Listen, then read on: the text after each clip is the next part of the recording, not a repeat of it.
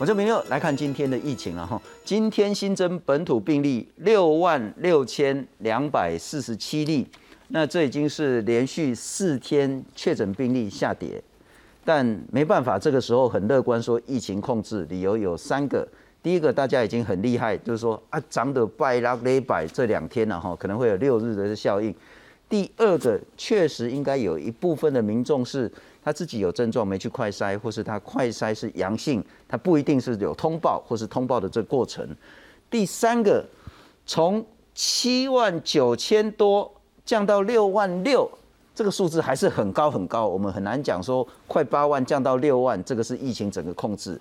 因此呢，还要再观察。但是呢，下来总之都是一件好事。那我们再来看看中重症的今天新增是一百七十三个人。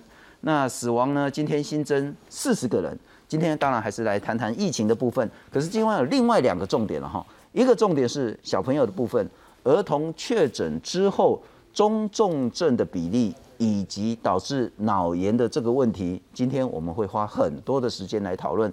第二个是呢，今天开始，包括原住民乡以及离岛地区呢，快筛阳性就可以视同确诊，这当然是一个很重要。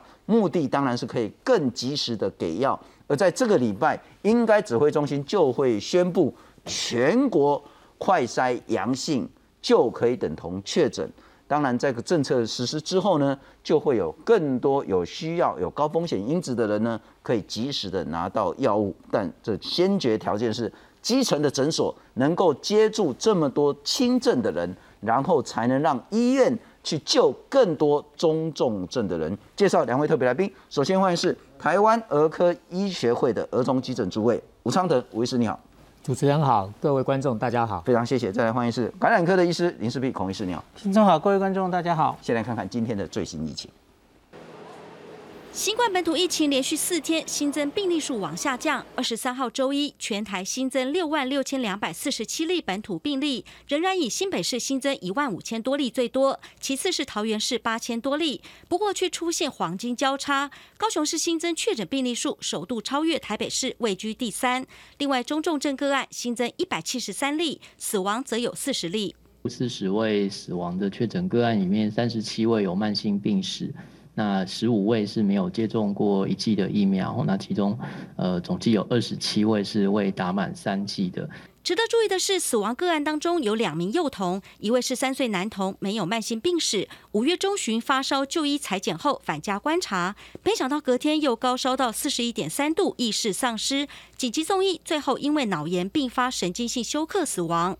另外一位则是一岁男童，也没有慢性病史，日前在家午睡，因为昏迷不醒，紧急送医，最后仍不治死亡。死后验出新冠病毒，成为今年本土死亡病例中年龄最小的个案。经过法医的相验之后，呃，判定的一个死因呢，是因为在医院这边急救过程中检验哈，这个 COVID-19 的 PCR 是阳性哈，那 CT 值是九点多哈，所以目前呃判定的死因还是是新冠肺炎。根据指挥中心统计，今年累计已经有一百二十九万三千多人染疫，其中轻症或无症状居多，约占百分之九十九。不过仍有少数确诊者发病后快速夺命，平均四点二天病逝。三天内死亡约占百分之四十七，而为了让确诊者快速领药，降低死亡率，陈时中再次强调，最快本周宣布开放全民试用，快筛阳性视为确诊，筛检站也将转型为领药站。我们在快筛这边来走一个病人，大概可能是五分钟就可以完成。那如果在领药诊这边，可能要花十五分钟到半个钟头。那未来在 PCR 的部分，当然就会相对的减减少。那领药的相对会变多。陈时中强调，目前全台约有三百四十个 PCR 裁剪站，未来新制上路后，PCR 需求减少，领药人数会变多，需要的人力配置也不同。等所有配套都清楚了，就会开始来做。至于口服抗病毒药物，并不是所有确诊者都需要服用。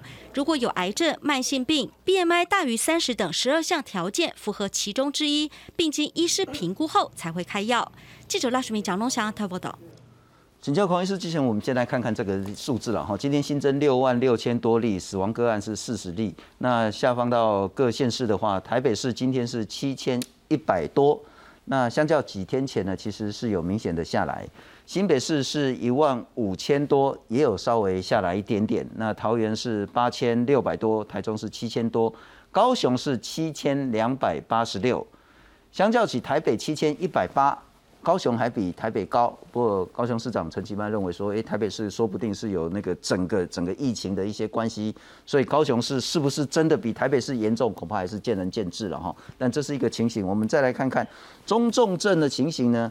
今天呢增加了一百七十三例中重症，那轻症无症状还是九十九点七七。那相关的数字，那包括那个中高龄的这部分呢，还是比较严重的一个分布的情形。先请教一下孔医师，我们请看一下今天呃我们整个趋势的部分，我们可以说还是维持在高原，那很乐观的可以看待后来的发展吗？呃，我觉得应该不行，因为大概两天前阿中部长就有说这波疫情他没有看到爆冲，然后他说觉得应该算是。控制得当，是在两天前开始这样讲，然后就一直维持这样的基调哦。可是我比较不安的是，大家回头看每一天做的 PCR 的量能，这六天，大家记得六天前冲到最高的那那个九万例是做了一十一万三千个 PCR，是，那是历史上新高。然后接下来就慢慢变低。那罗富今天有说，呃，上个礼拜的平常日大概都是十万到十一万之间。然后到了假日掉下来哦，罗富说假日可能会回补了哈。那可是我看到目前昨天好像是做八万个 PCR，就是明显你从十一万掉到八万。那另外你去看 PCR 阳性率，其实是还是在缓慢的往上升。是，所以你把这两个东西合起来看，我很难下说疫情一定已经是在往下转折的结论。那另外我其实更有兴趣的是，为什么台北会下来？然后高雄在往上，理论上其实我们几个月前就有说，你这样直接看全国的资料，其实很难判断。理论上应该要各县市，比方说我就很很有兴趣，台北到底是做了多少 PCR？是，然后台北自己的阳性率是怎么样？然后然后最后结果它是一节节下降。那高雄又是什么状况？高雄搞不好是 PCR 越做越多，PCR 阳性率也越做越多，它才会一路上升。可是现在是和在一起的资料。我其实去要过，我跟台北、新北都要过，他们没办法给我。没有爆冲，呃，当然某个角度是好事了，对，但也不是真的真的那么乐观。就是说，没有爆冲，恐怕这个高原会维持一段时间。特别是前两个礼拜，其实我们都。前两礼拜都是有明显的假日效应，是几乎都是在大概礼拜二或三的时候，哎，PCR 就上去了。了解，所以我觉得要再看几天比较准。不过我一直我先请教了，等一下我们来谈小朋友，但是整体来讲，因为您也在急诊第一线观察，是双北有稍微和缓一点吗？呃，如果就我们的急诊来诊量的话，其实上礼拜大概二三的时候是人真的比较多一点。嗯。然后呢，这个六五六日的话，它的病人数的话，以小儿科来讲的话，大概还是维持在一百五十人次、一百六十人次。嗯哼。但是成人我们成人急诊的部分的话，其实呃来诊量还是很大。但是我们现在成人急诊已经把它分成两两区，一个就是快筛阳性的，我们会到另外一区哦去做 PCR 裁剪。那也呃，如果开放可以领药的话，那个区也可以做成 PCR 裁剪之后呃去领药，或是快筛呃及确诊这样领药。是，那就会缓解一下我们的急诊的这样的一个呃，就是呃就是耗耗耗尽我们急诊这个量的。那呃人数我还是同意呃孔医师的讲法，是说我们可能还要再看一段看一个时间哦，因为毕竟或许这个只是个高原期而已，那还没有到呃我们讲的这个。高峰期的时候是，所以有可能呃，有可能还是会有比较高的确诊数出现。目前台湾的急诊应该比较能够回归正常的抑制状态了，因为先前的话是大家都去挤 PCR 都在急诊里面，那现在包括说我们六十五岁以上的快筛阳就确诊了，那包括说那个三种类居隔居检的或是自主防疫的这些呢，他如果快筛阳，他也就确诊了。那再来就是说，我们又有其他的这些比较社区大型的筛检站，所以急诊现在比较能够回归正常，救那一些真正中重症的人。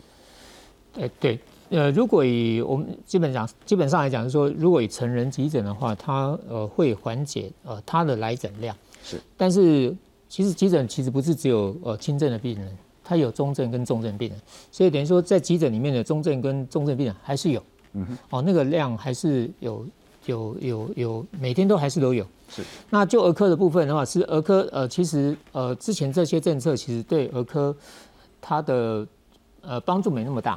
因为它有限制在年纪，还有那三呃那几大类的的的呃族群的快快筛阳及确诊，所以小儿科的部分的话，其实目前来讲是呃没有呃没比比较不受政策呃呃的关系而病人数减少。是，但是呃如果在这个礼拜如果有开放所谓的快筛阳及确诊的话。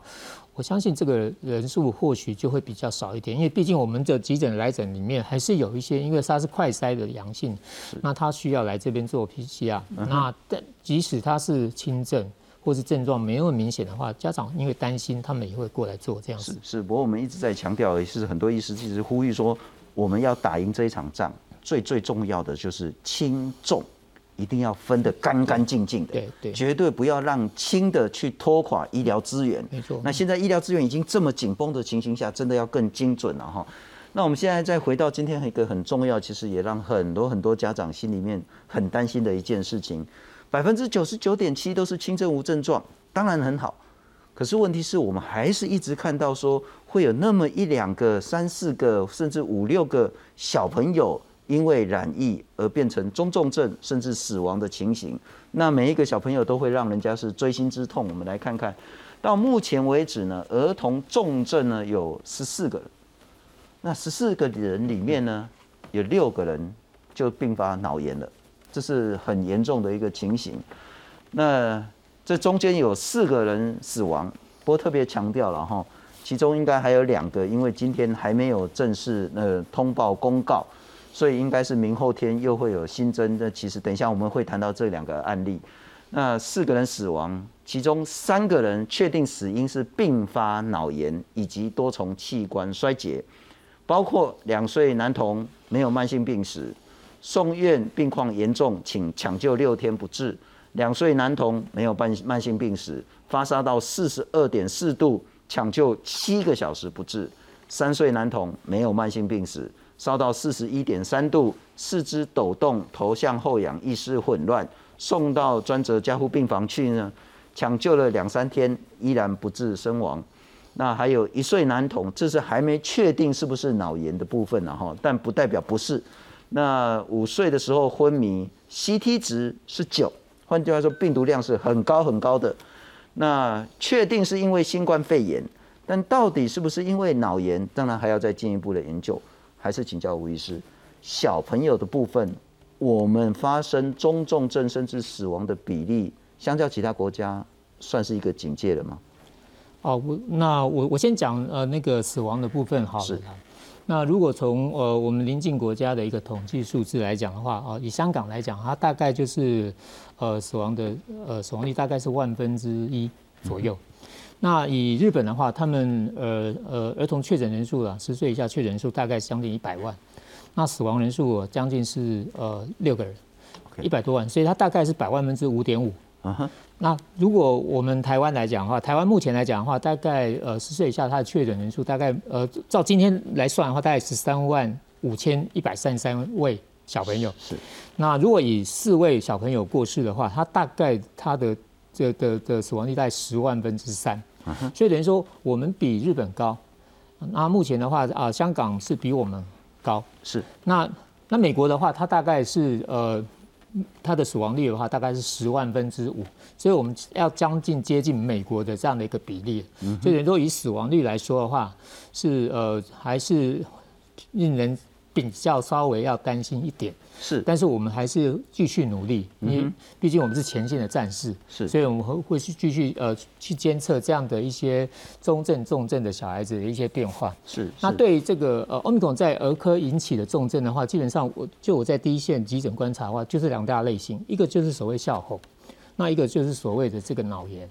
那就是像呃主持人刚介绍这几位的话，其实呃很多还是是脑炎这样子。那当随着我们儿童确诊人数的增加的话，那当然有可能还是会有可能一些中症、重症的小朋友会有可能会出现，所以还是呃家长不用太惊慌，但是还是要呃做好一些呃准备哈。如果有一些状况发生的时候，我想还是呃该怎么处理就照着指挥中心的建议去做处理，这样是比较好。因为现在全台湾已经有一百多万个人确诊了，然后那当然会有一定比例是小朋友，所以对家长来讲，呃，要观察的重点，当然第一个发烧，发烧是极重要的指标，没错。那等一下我们会谈到说那个几个指引，儿童就业指引，他讲到四十一度，啊，小个四十一度，大家惊到死啊，敢不是应该三十九度，大家跟上北医吗？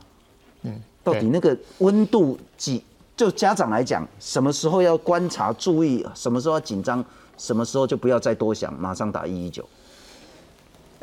马上打一一九倒是就是不见呃不见得说马上打一九，不过是说温度的话，我们一般来说的话，大概如果呃我们体温高于呃三十八度的话，就叫发烧嘛。是。那三十九三九点五以上的话，我们就是叫做呃 high fever，就是呃非常呃稍微有点高烧。三十九点五。对。啊，三十八是发烧嘛，然后三九点五是高烧。那如果四十一度以上，就叫做微高烧，就是非常的危险。OK，所以指挥中心定这个标准其实是有根据的。那但是当你这个体温高到四十一度的时候，其实它呃当然是一个非一个警讯。那这个警讯呢，它也会呃一旦这个温度这么高的时候，它也会让他小朋友身上的一些呃其他的器官系统会受影响。嗯哼，所以等于说呃这个温度底下的话，呃。不管是家长或是医师，可能还是要比较做积极的处理会好一点。了解。不过我们来看看这个指引，然后这指挥中心其实讲了很久，请导播让我看一下电脑。呃，儿童脑炎的前驱症状，这个当然就是说，接下来就是比较严重的脑炎了，不代表说你要这些几个条件之后你才要送医院，然后这当然是家长有一个更精准的判断。第一个呢？体温大于四十一度，这当然是很严重的数字了。第二个意识不佳，再来持续昏睡、持续的头痛、持续的呕吐、激越型的抽搐，那或者是抽搐，以及步步态不稳。我我再请教一下那个吴医师，就是说临床上，您会建议家长看到小孩子？不一定要几个条件符合什么样的状况最好，还是赶快送医院啊？如果呃，在我在呃急诊的观察的话，我我我我个人觉得都大概第一个是体温了，第二个是意识不佳，需要特别注意。那所谓意识不佳的话，有些家长呃都会特别担心说，哎，什么叫做意识不佳？简单来说的话，第一个他没办法应答，你叫他他没有一个反应。嗯。第二个是说他。不是很清楚，就是有点混淆不清，好。是。那而且，呃，是清醒又不是清醒这样子一个状态。那进展到呃他嗜睡，甚至到昏迷，那当然就是更严重。所以这意识不佳的话，对呃家长。初步的判断是很重要的，因为当然你后面出现所谓持续昏睡、持续呕吐，甚至持续头痛，那其实就已经是进展到比较后面去了。是，那甚至你出出现抽搐或激越型抽搐的话，那就是呃更明显，就是一个可能就是一个脑炎的一个表征。当然有些会是热痉挛，但是如果不是热痉挛的话，这些抽搐其实就是非常的令人家担心。所以这个其实家长要特别的，就是呃保持戒心呐，但是不用。太恐慌，因为毕竟呃，也不是说呃每个病人都一定会进展到脑炎，就比例上还是很少了。对，比例上是少的，但是呢，还是要一旦你的小朋友有染疫，尤其是因为目前呃，尤其是在五岁以下的小朋友，他们事实上没有疫苗可以做施打。那我们在临床上看到这群小朋友其实都是呃照顾者传染过去的，是对，所以这个还是要特别的去做。哦，我们可能再整理一下，呃，其实就真的不要等到抽搐了了哈。对。第一个发烧，那也许是三十九，其实就应该要注意。如果再加上意识有变化的话，对，那就真的要真的要考虑送医院了。对对。那我再请教一下孔医师了哈，呃，第一例的时候，我们觉得好像是好像比例还是很低，从基隆的，然后新北的，后来我们看到越来越多。那其实就统计，今天是四个，其实应该是六个已经不幸过世了哈。我还是想问的。就比例、就症状、就整个发病的一些程序，我们该如何看待小朋友染疫之后中重症人死亡的问题？目前星期六的那个研讨会，六例脑炎的分享，五家医院，呃，不是表现完全一样，可是大概有几个可以跟大家归纳的哦，高烧还有抽筋。我想补充一下哦，因为我老婆跟我提醒，很多小小朋友家长会把胃刮以为是抽筋，就是发烧起来的时候，小朋友会真的在那边发抖。可是你要知道，那个发抖其实一下就过去了嘛，然后他觉得很冷。你其实问他的感觉，然后他意识是清楚的，这就只是胃刮了，这不是抽筋哈。提醒大家一下，胃刮跟抽筋应该很好分辨吧？一个就是这样冷的发抖，一个是肌肉的这种。新手家长可能会搞不清楚，对，他就只要看到他在那边抖就发，就担心就发烧哦。那另外是上礼拜六的这一些，很多都有很广泛的脑的水肿。OK，那这个而且进展非常的快速。那其实真的会让人开始担心了，所以为什么小儿科的还有重症科的才会赶快大家一起开会？上礼拜有那个会议哈。那以比例来说，刚刚吴医师也有讲，吴医师刚刚分享的是致死率，可是我们假如只看有没有类似这样脑炎的案例报告的话，哇，那真的很少。因为黄聪尼医师上其实他去报告的时候，也有跟我我们一起找找看文献哈。真的很少，主要第一个就是香港，大家都知道嘛，大家都看过那篇，虽然那篇好像又被抽掉了，可是至少香港七万的儿童，也许看新闻大概是至少三例有类似这种进展非常快的脑炎，他们也有提到脑水肿的这个表现哦。那另外日本我有找到一例啦，最近有一例立木县的小女童，也是说进展很快的一个脑炎，一例。就那六例里面，其实其他没有。日本其实不太会很慌张的放大这些案例，它就是很平铺直叙的报。日本我很勉强就是找到那一例，那其他在韩国、在菲律宾，我其实都没有找到。那特别是大家知道我们是 BA two 嘛，是 BA two 流行的国家好像也都没看到，所以我真的觉得，所以有一些专家其实在怀疑有没有可能跟人种有关、跟基因有关。那比方说，多年前曾经，我相信很多家长大概心有余悸的肠病毒七十一，它其实也是亚洲人口特别严重，在中国跟我们就这些香港这些区域特别严重，别的地方倒没有肆虐哦。可是这个当然不知道了，所以这个真的是我们等于是看到警讯了。我相信很多小儿科的大佬都都是忧心忡忡哦。可是还是要提醒，就像黄医师那一天演讲最后跟大家说的哈。我们今天报的其实都还是相对非常稀少的案例，是。那所以大家不要这么担心，因为以那一天的分子分母来说，上礼拜五那个十点是十一万，是，然后你要知道十一万多少多少重症，那个时候好像只有十几例，十二例吧，今天好像是十四例哦，那为数十一万多的小朋友，其实都是轻症无症状就过去了，是，那可是就是其中我们要戒慎。不要恐惧的观察有没有这些重症的因子，这样是。不过我完完全了解，因为大家其实都是当爸妈，完全了解父母的心态，就是说你跟我讲什么十万分之一、万分之一，或是百万分之一，其实对家长来讲一点意义都没有，他就只在乎自己的小朋友。那在染疫之后，他到底是什么？那说实在，你穷紧张也没用，嗯，你唯一能做的就是好好观察一下小朋友，注意一下他的身体状况。意识有没有变化？然后也许更长的量体温，注意一下他自己的一些表现，然后，但是这一件事情又会让大家稍微紧张一点点，因为先前不管孔医师或是吴医师，我们也都有谈到说，其实比较担心害怕是两岁以下小朋友，因为脑部发育还不是那么好，那比较容易病毒或是细菌攻进到脑细胞这部分。可是这个案子又让大家就有一点不知道该如何理解。十岁男童确诊，这是我们刚刚讲说，今天指挥中心公布的四个死亡个案里面不包括的，这是另外一个，也许是明后天，因为指挥中心讲说这个还在做相关的一些行政上的一些确认了哈。五月十三号头晕呕吐发烧到三十八点五度，去诊所看医师，他只有十岁而已，但也远超过我们讲的两岁或四岁的年龄了。然后隔了一天之后呢，眼睛上吊，四肢抽动。他说呢，好像有幻觉，说厕所有妖怪，而且妖怪还会附在他身上，电灯都在晃动。那很显然脑部应该受损了。那意识呢，曾经恢复改善，可是后来就嗜睡叫不醒，快筛阳性，马上送医院。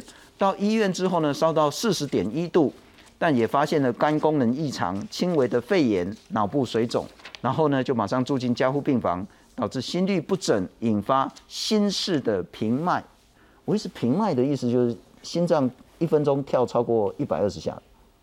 呃，就是他的一般的，他是心律不整一种，然后他的呃发出这个心脏节从心室出来，那心跳就是比较快，它这快有可能一百或一百五这样子，但是它就是从不正常的节律点发出来的一个心跳。了解，这都是一个很重要的观察症状了哈。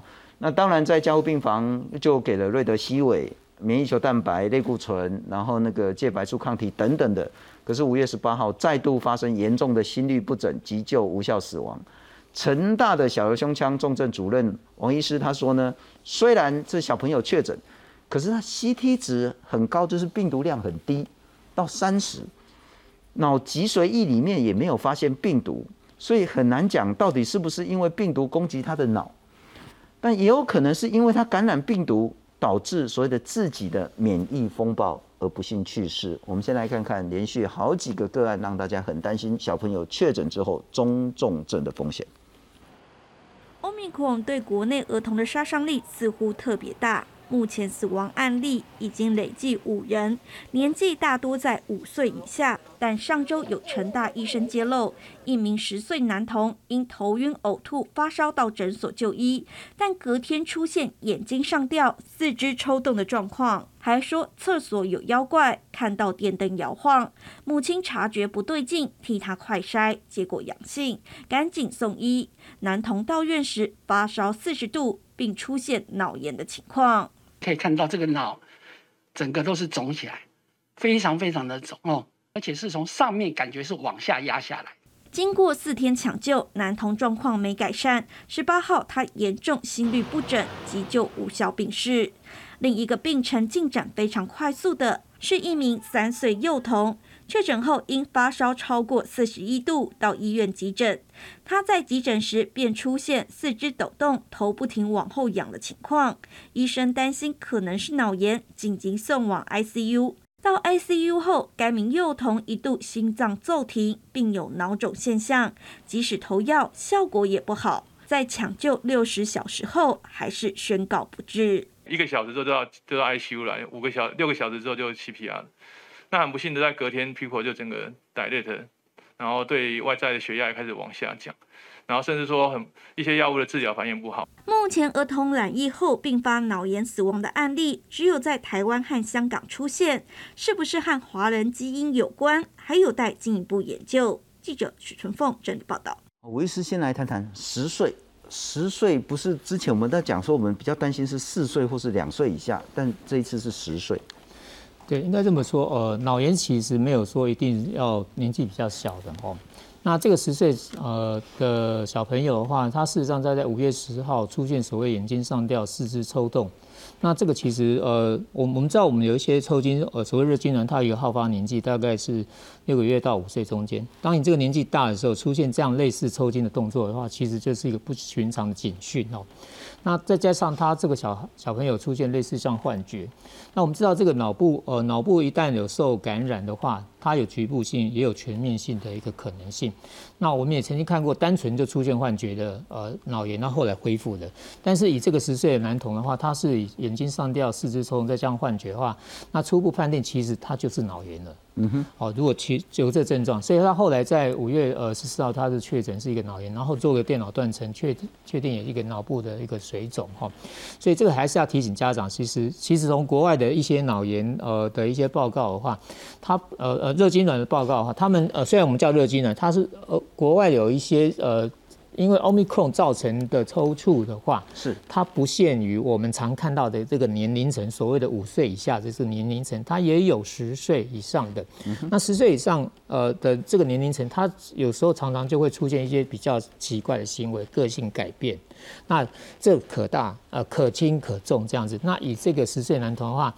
由于他有呃合并呃这些包括脑部水肿啊、心律不整啊，那再加上呃最后可能我们我们担心就是他整个脑干是肿的，甚至会会会有可能脑干脱垂这样的一个情况，影响到自主神经系统，还有所谓的脑干的一些功能失调，所以他最后就是因为所谓的心呃心脏血压、呼吸整个受影响。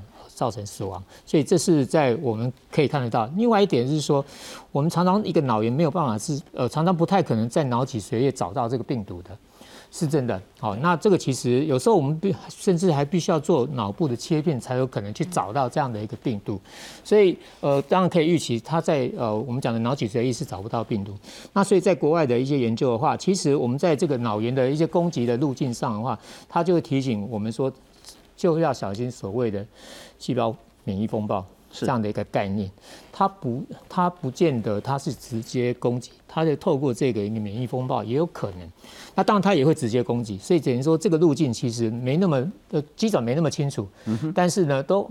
或许呃，就是借由陈大这样的一个详细描述病史的话，其实是可以解释他这个小朋友的临床的病程啊的变化，真的就是如此快速。那也验证呃一些国外的一些相关案例，其的一些呃可以稍微吻合他们的一个机转这样子。是是是，不过孔医师，我想请教一下，我们之前有谈到青少年，我们也会担心所谓的免疫风暴这件事情。儿童发生免疫风暴的几率会比其他成年人甚至中老年人来高很多吗？看病毒，因为像是 SARS 病毒，SARS 病毒是很恶名昭彰，它是年轻人发生免疫风暴，是。它不是那个时候的它的很多一部分的重症不是因为病毒直接侵袭，这个是非常大家很确认的事情哦，所以呃，可是每一个病毒不一定，那像是流感病毒也是都有，那这个病毒哈。我们的确偶尔也有见到新冠病毒，有见到免疫风暴的引起的种种现象。那最儿童最常被报告就是 MISC 嘛，吼。可是第一个，它时间发生通常不是在马上感染之后，因为它需要点时间。我们本来遇到这个病毒，还有打疫苗产生抗体，就是有一段时间嘛，大概两周。所以 MISC 最好发的时间其实就是两周之后，到也许一两个月都有机会。然后它既然是一种免疫反应、免疫风暴，它就是各个器官、多重器官它都可以攻击。是。那这个小朋友，这个 CT 值三十，会不会是他之前，他之前已经有一个感染了，现在病毒量已经下来了，可是他现在发生的是 MISC，我觉得是有可能的，不能排除的。了解。不过待会要特别请教两位医师了哈，因为那个孔医师是感染科医师，啊，吴医师其实就是在急诊里面救小朋友的。那如果是发生这样子，小朋友的救治跟一般成人救治是不是会更不同，甚至更困难、更辛苦一点？那我们现在也透过视讯连线，给在公山公山很有名的基层医师，也是高雄县医师工会的理事长王宏玉，王医师你好。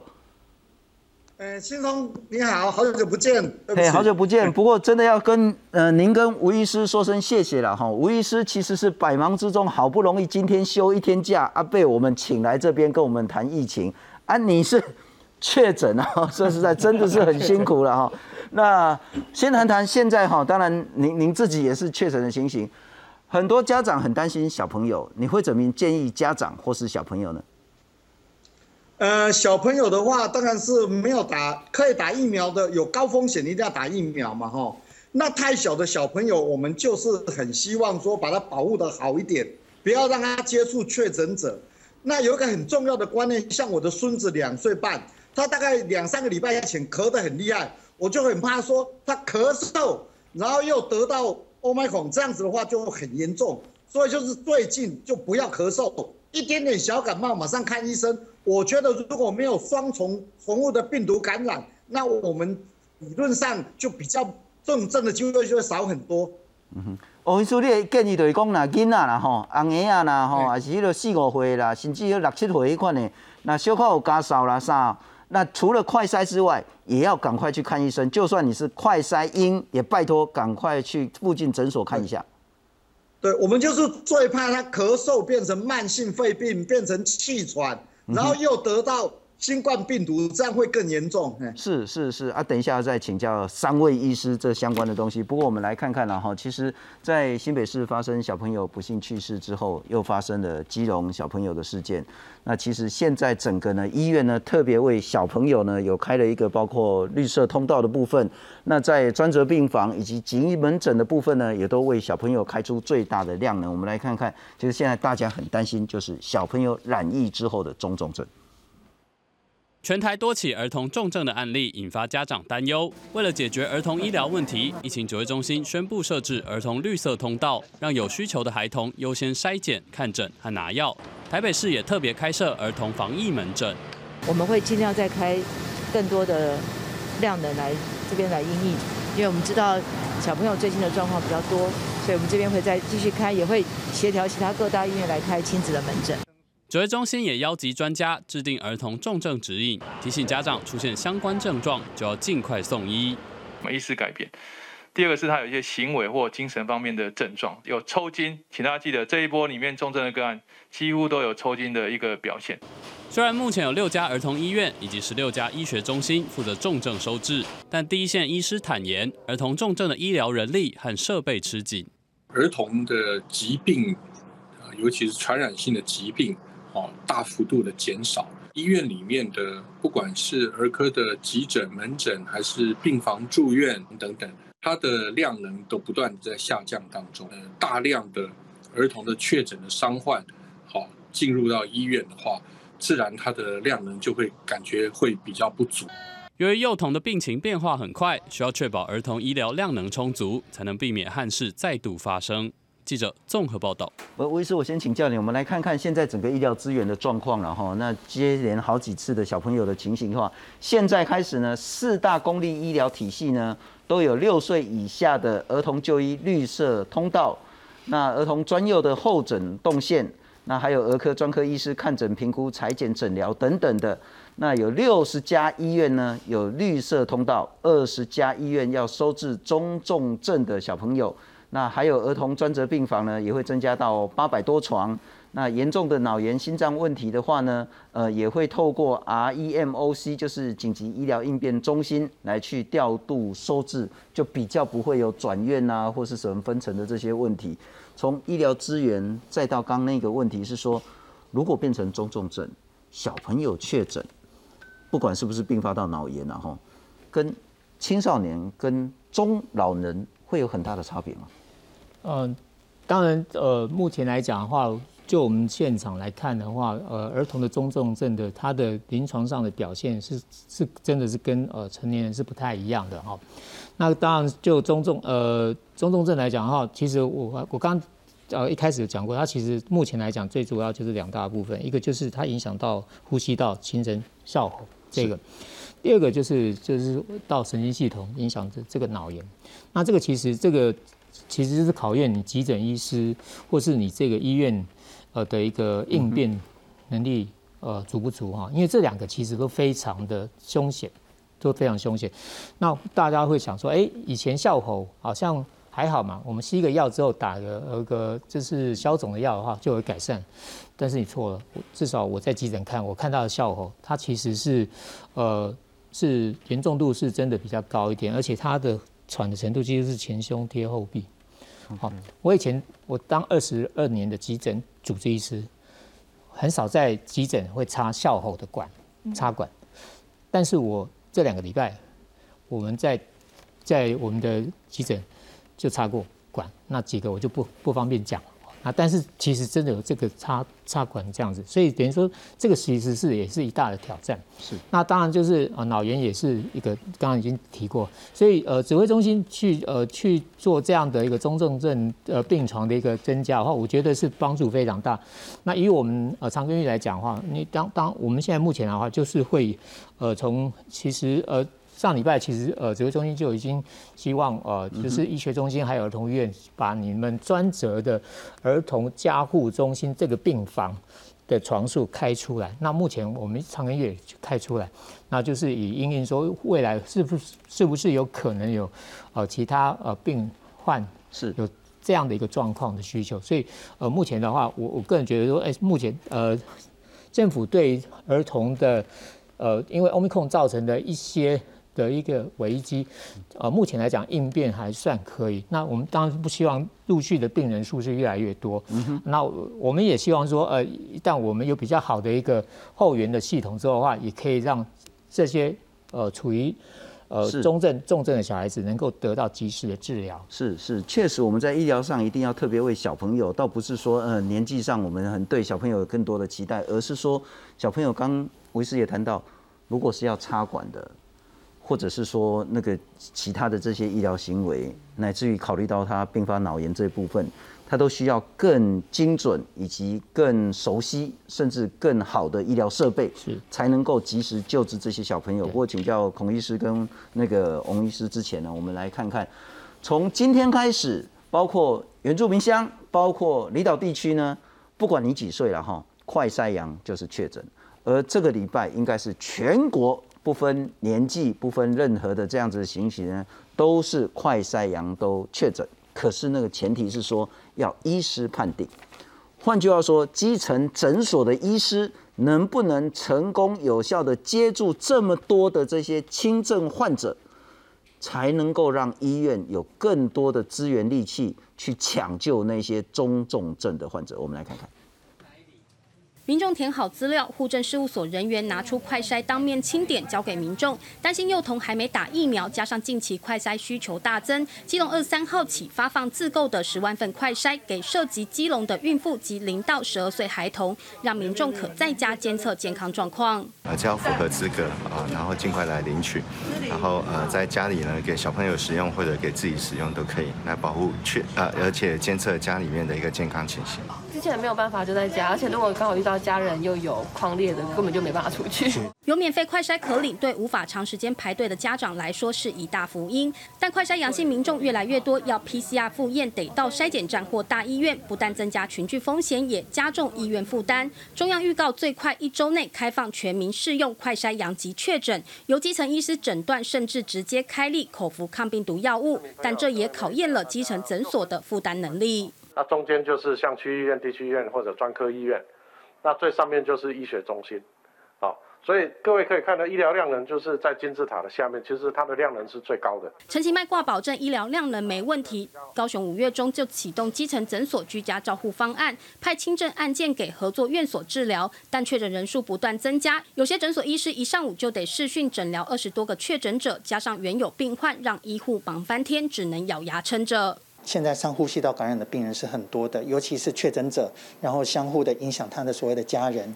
现在又开放这种视讯看诊，所以自从这个礼拜以来，我们每天哦每一节可能都要看一二十个、二三十个这种远距看诊的这些病人。高雄目前投入治疗或居照的基层诊所还不算很多，会导致部分诊所要负责较多的个案。所以高市府正与各诊所协商平均派案，但医师也希望政府能说服更多诊所加入，如此才可能真正分散医疗负担。记者陈焕宇、孟昭全、陈嘉欣综合报道。好，王医师，我要请教你两个问题，这是相关的了哈。第一个，现在从今天开始，我相信高雄县哦，原本高雄县应该有很多原住民乡，那现在原住民乡呢，它快筛阳就是确诊。那这个礼拜呢，全国就是应该是不知道什么时候宣布，然后这礼拜就会实施全国快筛阳就确诊。但第一个，包括基层诊所能不能有效的接住这些这么多的快筛阳的民众？第二个，那些点分布的够不够？因为通通都要透过视讯，可是你一定还是去先找自己熟悉的这些诊所医师，不管是民众找医师，或是医师在做认定上，会遇到什么问题吗？呃，我跟青松报告一下哈，其实高雄的话，我们从四月七号我们就开始准备了。四月七号，我们诊所就在照顾轻症居家照护的病人。四月十八号就正式启动，所以高雄也准备得很充分了。那我们现在有五百家诊所在照顾，那五百家诊所，我们大部分都是我们的病人来。那高雄陈其迈市长准备的很充分，我们从一月开始，我们诊所就分配很多免费的居家快筛，他只要有上呼吸道的症状来看病，我们就免费送他一个。他回去做，如果是阳性，他跟我们通报，我们就请他去做 PCR。五月十号有三种身份，接下来六十五岁，现在袁明香，他只要是快筛阳性，我们就可以直接判定他就是确诊个案。我们有传染病把传系统上去，然后我们就会区分它是高风险、低风险。高风险我们就马上可以开抗病毒药物，辉瑞的抗病毒药物。所以其实高雄现在已经做的相当不错了。那我们的确诊个案本来一两千个，我们的能量很好，现在每天七千个。当然，我们就希望更多的诊所来做。所以从今天开始，陈其迈市长拜托每一家诊所一天要收三十个个案。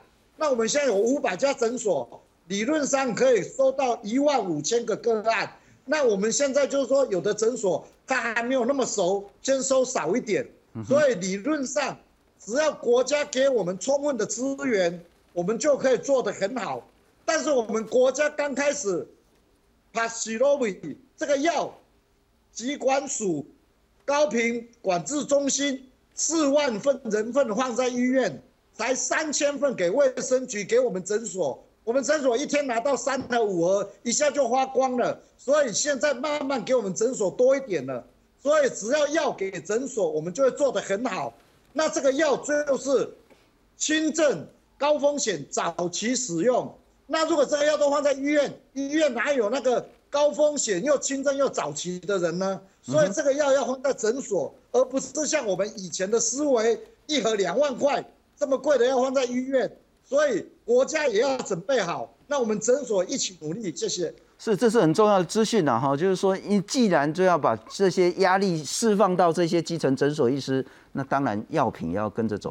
可是我们说，我被清稿你了哈，你若讲近期你的诊所跟他三分、四分、五分的这个抗病毒药，你当然不太敢开。可是也许你可以开了，请这些确诊轻症但是有需要服抗病毒药的。家人或是朋友或者是药师，然后透过不管是核心药局或是其他的方式送到他，然后让他服用，这不也是解决方法吗？刚得一定爱有啊，坑爱你的经受。药局的药也很少，药都是医院很多，我们很多病人去药局，药局也没有了。包括我今天的脸书，药剂师工会理事长的药局也那个药也花光了，所以一定要。你要知道，说我们诊所的是触逼和经受，都在病人的触逼啊，他在我的隔壁，你不让我药给他，你叫他去高雄的医院领药，这样子病人方便吗？是是是，这是很重要的资讯了哈，就是抗病毒药能够及时而且有效，而且是所谓的更平均的这些送到这些诊所的部分。那我清稿了哈，开药是一个问题，那开了药之后给药方不方便，顺不顺利？因为我们有两种情况，一种就是他，我们一定要确诊了，我们才会给药嘛。那确诊了给药的话，有两个方式，一个就是他的家人没有确诊的家人，哦，还是邻居朋友来帮他拿药。我们大部分都这个形式，就来诊所拿药。那另外一个的话，就是请药师送药去他家，但是药师送药一定要药师亲自送，送一趟两百块钱，所以。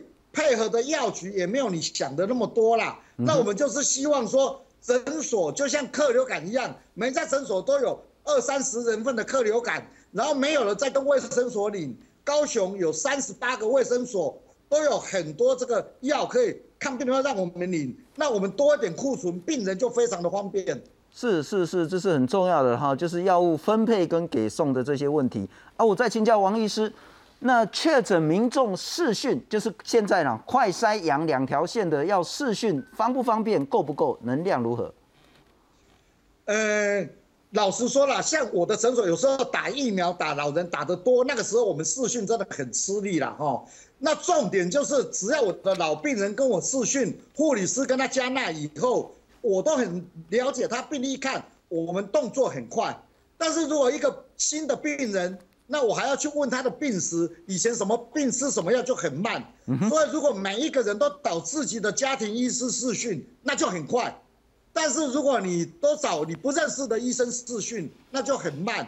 所以我们还是要有家庭医师的观念，那有找你最熟悉的医师帮你试训。那所以万一你的家庭医师没有那个药就麻烦，所以我们就是鼓励大部分的诊所都要参加轻症居家照护，都要有这个药物。哎，是非常谢谢王宏玉王医师今天跟我们视讯连线，非常感谢，也特别感谢你这一阵子跟包括所有基层医师的辛苦了哈。不过孔医师，我要请教你一件事情，是刚王医师讲的很清楚，民众的就医行为是，我有任何的大毛病小毛病，我应该是先到诊所去看。所以，我如果现在快筛两条线，我想要视讯，我一定先找我熟悉的医师诊所。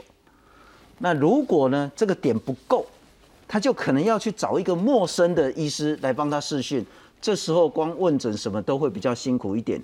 那如果说他找到你这个比较熟悉的医师，而这个诊所没有药，那恐怕又会出一些小状况了哈。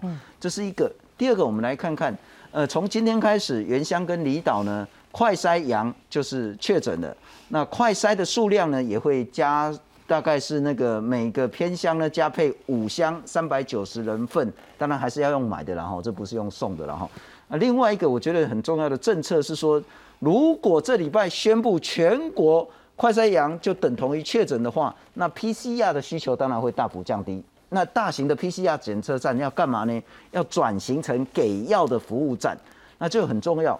你如果快筛是阴性，可是你有症状，你当然可以去这边，不用再去医院排队去抢医疗资源。你到这边可以筛检，然后呢确诊之后可以给药，包括这个流程跟那个整个能量就会更大。目前整个医疗分配的情形该如何调整？我是很奇怪，这个快筛阳可以早点上路，其实就有点像我们最近也常常提到的新加坡，它其实就是有没有风险的人，他其实快筛阳确诊。他就可以启动他在家里隔离，然后他也不用再出来污染别人哦。是，那有风险的人，新加坡其实没有放弃 PCR 了哦。可是台湾因为希望更快给药，我觉得这样也 OK 哦。因为其实，在我们阳性率非常高的时候，现在已经很多县市都有资料嘛。快筛阳之后，今天部长在记者会也，我觉得是第一次说没有什么未未阳性的问题，因为比例都蛮低的哈。那所以因此快筛阳，然后再经过医师看诊确认之后，就可以给药。我是完全乐观其成，因为这样可以省掉非常多。因为你去裁剪 PCR，PCR 实验室的量能，还有裁剪的人力，是全部都是人力。这些人力要回房回医院了，因为有大量的重症可能要来了。那他转型，我觉得也很不错嘛。因为刚刚信聪你担心，假如是诊所，他找不到那么多视讯。那老人家可能没有办法视讯，是还是要有现场的这种哦。那像是新加坡那种，你你假如想用快筛确诊，他还是有现场的那种医师，是你可以去某些地方，然后给他在在他面前做快筛，那样子才算数哦。新新加坡其实自己做的快筛也没有直接算数，你去那个地方做快筛，然后就帮你通报变成一个确定案例，然后有一个好处。他会送你的，他会送你的家人免费快筛，每个人六个，OK，然后你就去自动贩卖机领。那所以这是希望大家去通报的一个手法了，是是。那我觉得就是有很重要的是有重症风险因子的民众，我们最常讲的就是六十五岁以上嘛，还有那些慢性病。